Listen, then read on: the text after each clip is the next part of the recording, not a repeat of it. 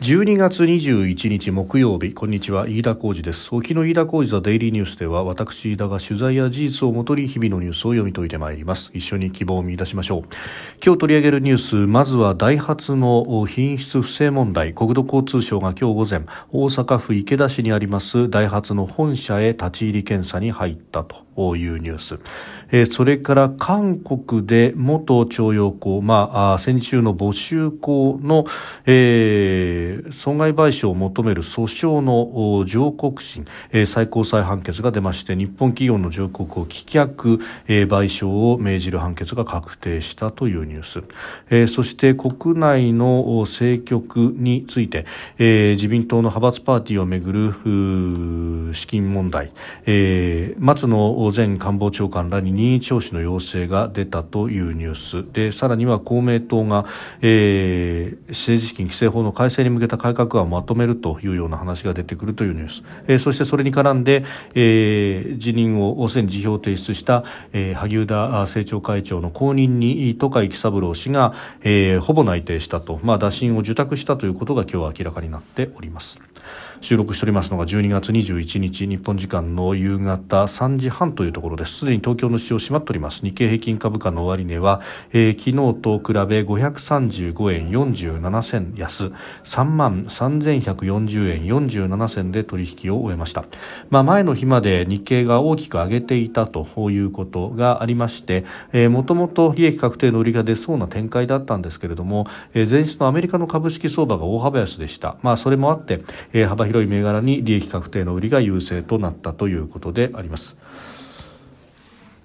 えまずはダイハツの品質不正問題についてであります。え国土交通省は今日午前大阪府池田市にあります本社に立ち入り検査に入りました。第三者委員会が指摘した問題点を確認した上でえ試験不正が蔓延した経緯の解明を進めるということであります。悪質性が高いと判断すれば生産認証の取り消しを含むえ行政処分を検討するということです。でこれまああ生産認証取り消しということになると車検が全く通らないと。え、いうことにもなってまいりますで1989年以降30年以上にわたって行われていたということですが特に、えー、2014年以降が、えー、多くなっているということがありますのでそうすると、えー、現役でですね今ユーザーが使っている車が対象となる可能性というのが非常に高いということになってきますので、まあ、そうするとですね社会全体に与える影響というのも非常に大きくなってくるということです。でまあ、第三者委員会の報告書によればですね、えー、件数が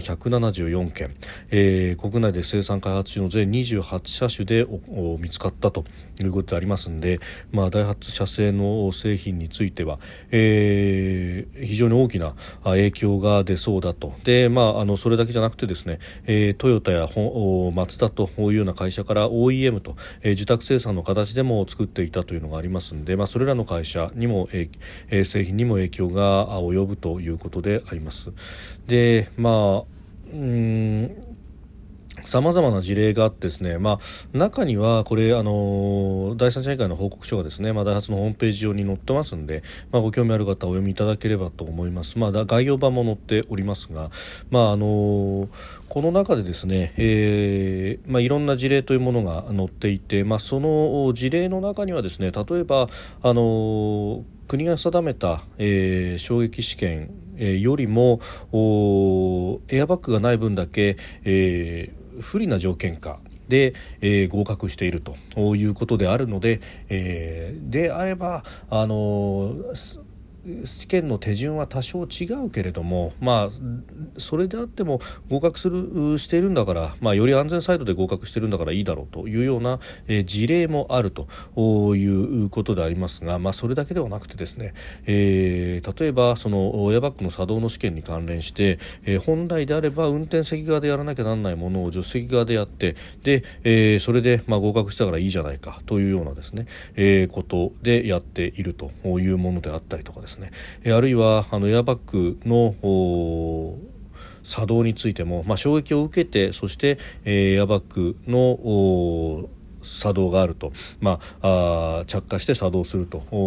ガスにより膨らんでという形になるんですけれども、まあ、これをですねあの衝撃によってというものではなくて、えタイマーで作動させるというようなことに、えー、変えていたと、まあ、これは明らかな虚偽でもあるということで、まあ、悪質性は非常に高いだろうと、えー、いうことであります。でまあ、あのこの手のですね、まあ、あの認証に関してはその認証そのものがですね、えー、時代遅れであってそしてまあ基準がああまりに現実離れしてるじゃないかというようなですね、まあ、その試験そのものの是非について問うというような、向きもネット上などでは指摘があるんですけれども、まあ、ただですねあの今回に関しては今申し上げたような事例があるということですので、まあ、基準が現実離れしているであるとかいうこととは当たらないということであります。でまあ、そもそも論としてこの型式認証というものそのものが、えー、まあ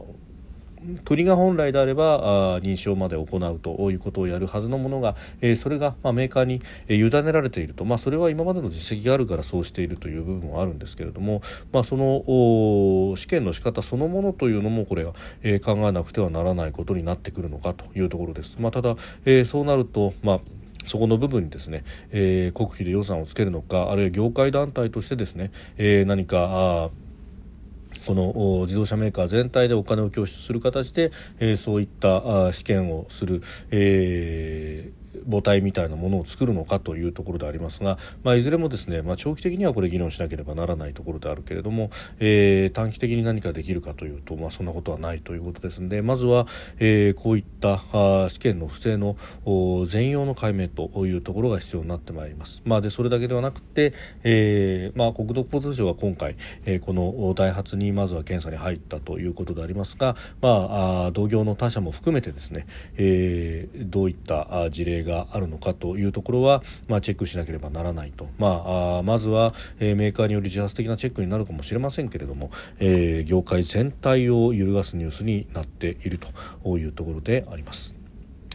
それから韓国の最高裁大法院が今日、えー、韓国人の元徴用工ら徴用工らが、えーまあ、先週の募集校ですね、えー、損害賠償を求めた訴訟の上告審判決で、えー、日本企業の上告を棄却したということです、えー、日本企業に賠償を命じる判決が確定したということであります。でこれ同種の判決訴訟はですね2018年にすでに、えー、最高裁で確定した判決があって、まあ、それとは別の原告の訴訟であるんですけれどもやはり結論としては同じものになってきたということであります。でまああのここでも何度もご紹介してますが日本政府の立場あるいは日本の企業もそうですけれども、えー、1965年の日韓請求権協定で、えー、両国と国民との間の請求権の問題は完全かつ最終的最終的に解決されているということで、まあ、あのそれ以上の賠償はしないというのが、えー、基本的な立場でもあるし、まあ、国際法に照らしてもそうであるというところで、えー、あります。で、まあ、あのかなりですね、えー、韓国の司法というものは政治的に動くというようなこともありそして、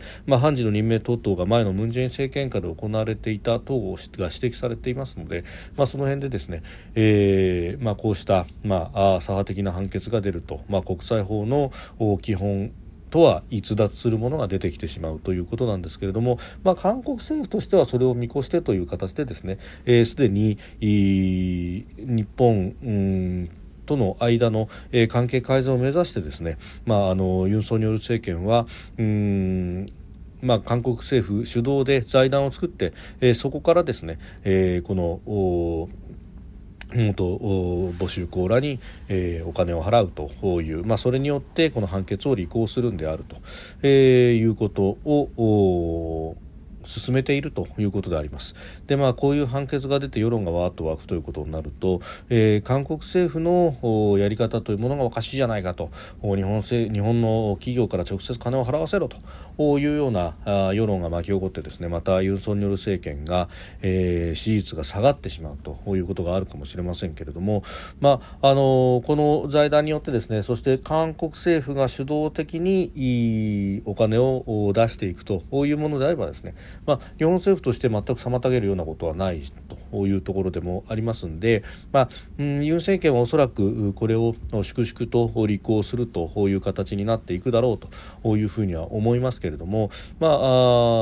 あ、日本側としてはですね、えー、そういうスタンスであれば、まあ、協力できるところは協力すると、えー、ただ、まあ、協力できるところはというふうに申し上げたのは、まあ、あのユン・ソンニョル政権をサポートしたいあまりにですねここで例えば原則を曲げてですねじゃこの財団に日本から金を出すというようなことになるとまたそれは違った話になってきますので、まあ、あ韓国国内の話ですよねということでやるしかないと。というところでもありますし、まあ、あのこのところのですねその韓国の世論というのを見ても、まあ、あの韓国版のいわゆる、えー、段階の世代というような今の40代、50代のエキセントリックな人たちはこの判決のようなものをし、えー、かなり、えー、支持をしてですねそしてユン・ソンニョル政権に対して、えー、敵対的であるというところもありますが、まあ、あの元々の保守である高齢層とそして、えー、若者の世代というのはさほどこのあのとにかく反日をやらなければいけないんだというようなアイデオロギーに、えー、ガチガチに染まってということではなく、えー、是々非で判断する、まあ、若者たちは特にそうだということも言われております、まあ、そういった世代の人たちの、えー、価値観判断というものが、うん、どこまで触れていくのかというのが、まあ、当面の注目ではあって、まあ、表向きですね、えー、広場でデモをやったりだとかさまざ、まな、えー、形での感情の発露というのをやる人たちはいるかもしれませんけれども、えー、それではなくて、えー、世代別に見た世論調査というものをまずは待ちたいなというふうにも思います。まああのー、いずれにせよですね、え国際法上はもうすでに、えこの1965年の日韓請求権協定によって完全かつ不可逆的に解決をしているものであるということで、えありますので、まあ、あここの部分でですね、え何か韓国国内でいろんなものが動くからということなく、え、我々は冷静に見る必要があるんじゃないかと思います。それからですね自民党の派閥パーティーをめぐる政治資金規正法違反の事件に関して、えー、東京地検特捜部は松野博一前官房長官ら安倍派幹部に任意の事情聴取を要請したということであります。でまあ、このパーティー券収入の一部があ、まあ、浮いた金になってでそれを政治資金収支報告書に記載しなかったということに関して、まあ、その経緯の説明というものが求められるということであります。括弧付きの裏金というような書き方をしているところもありますけれども、まあ、不記載虚偽記入の、えー、お金という形になるというところで、えー、あります。まあ、いずれにせよ形式犯ということがありますので、まあ、あとはあ議員側が、えー、共謀共同正犯に問われるかどうかというところその指示を出したかどうかというところですけれども、まあ、その、えー、例えば音声データが残っているというようなことになれば動かぬ証拠ということになりますけれども果たしてそこがどうかというところであります。でこれに関連してですね公明党の北川副代表が今日の会見の中で、えー、再発防止に向け議論し方向性を出してもらいたいと自民党に対して、えー、注文をつけたということであります。で、まあ、この問題をめぐってですね山口夏夫公明党代表が、えー、TikTok に同じ穴の無地なと見られたくない連立政権だから建設的な提案をしたいと強調したと、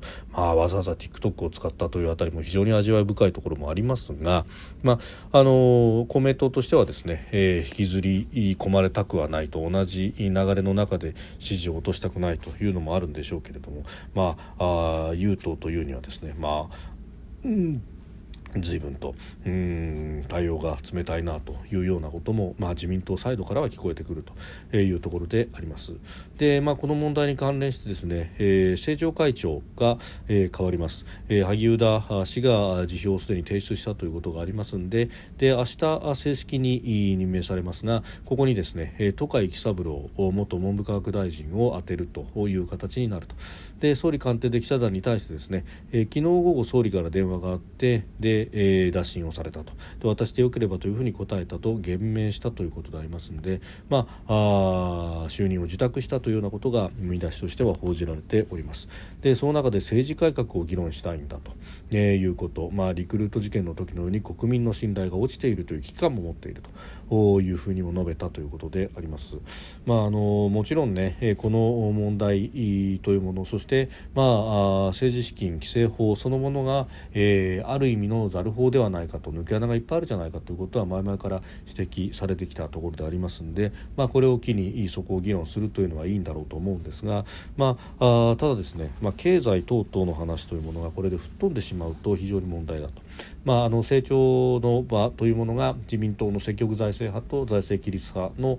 まあ、ある意味の主戦場的に、え、なってきて、まあ、ここで議論がなされてきたわけでありますが、まあ、このですね、えー、政治資金規正法の改革であるとかに、えー、時間と場所が割かれるということになると、えー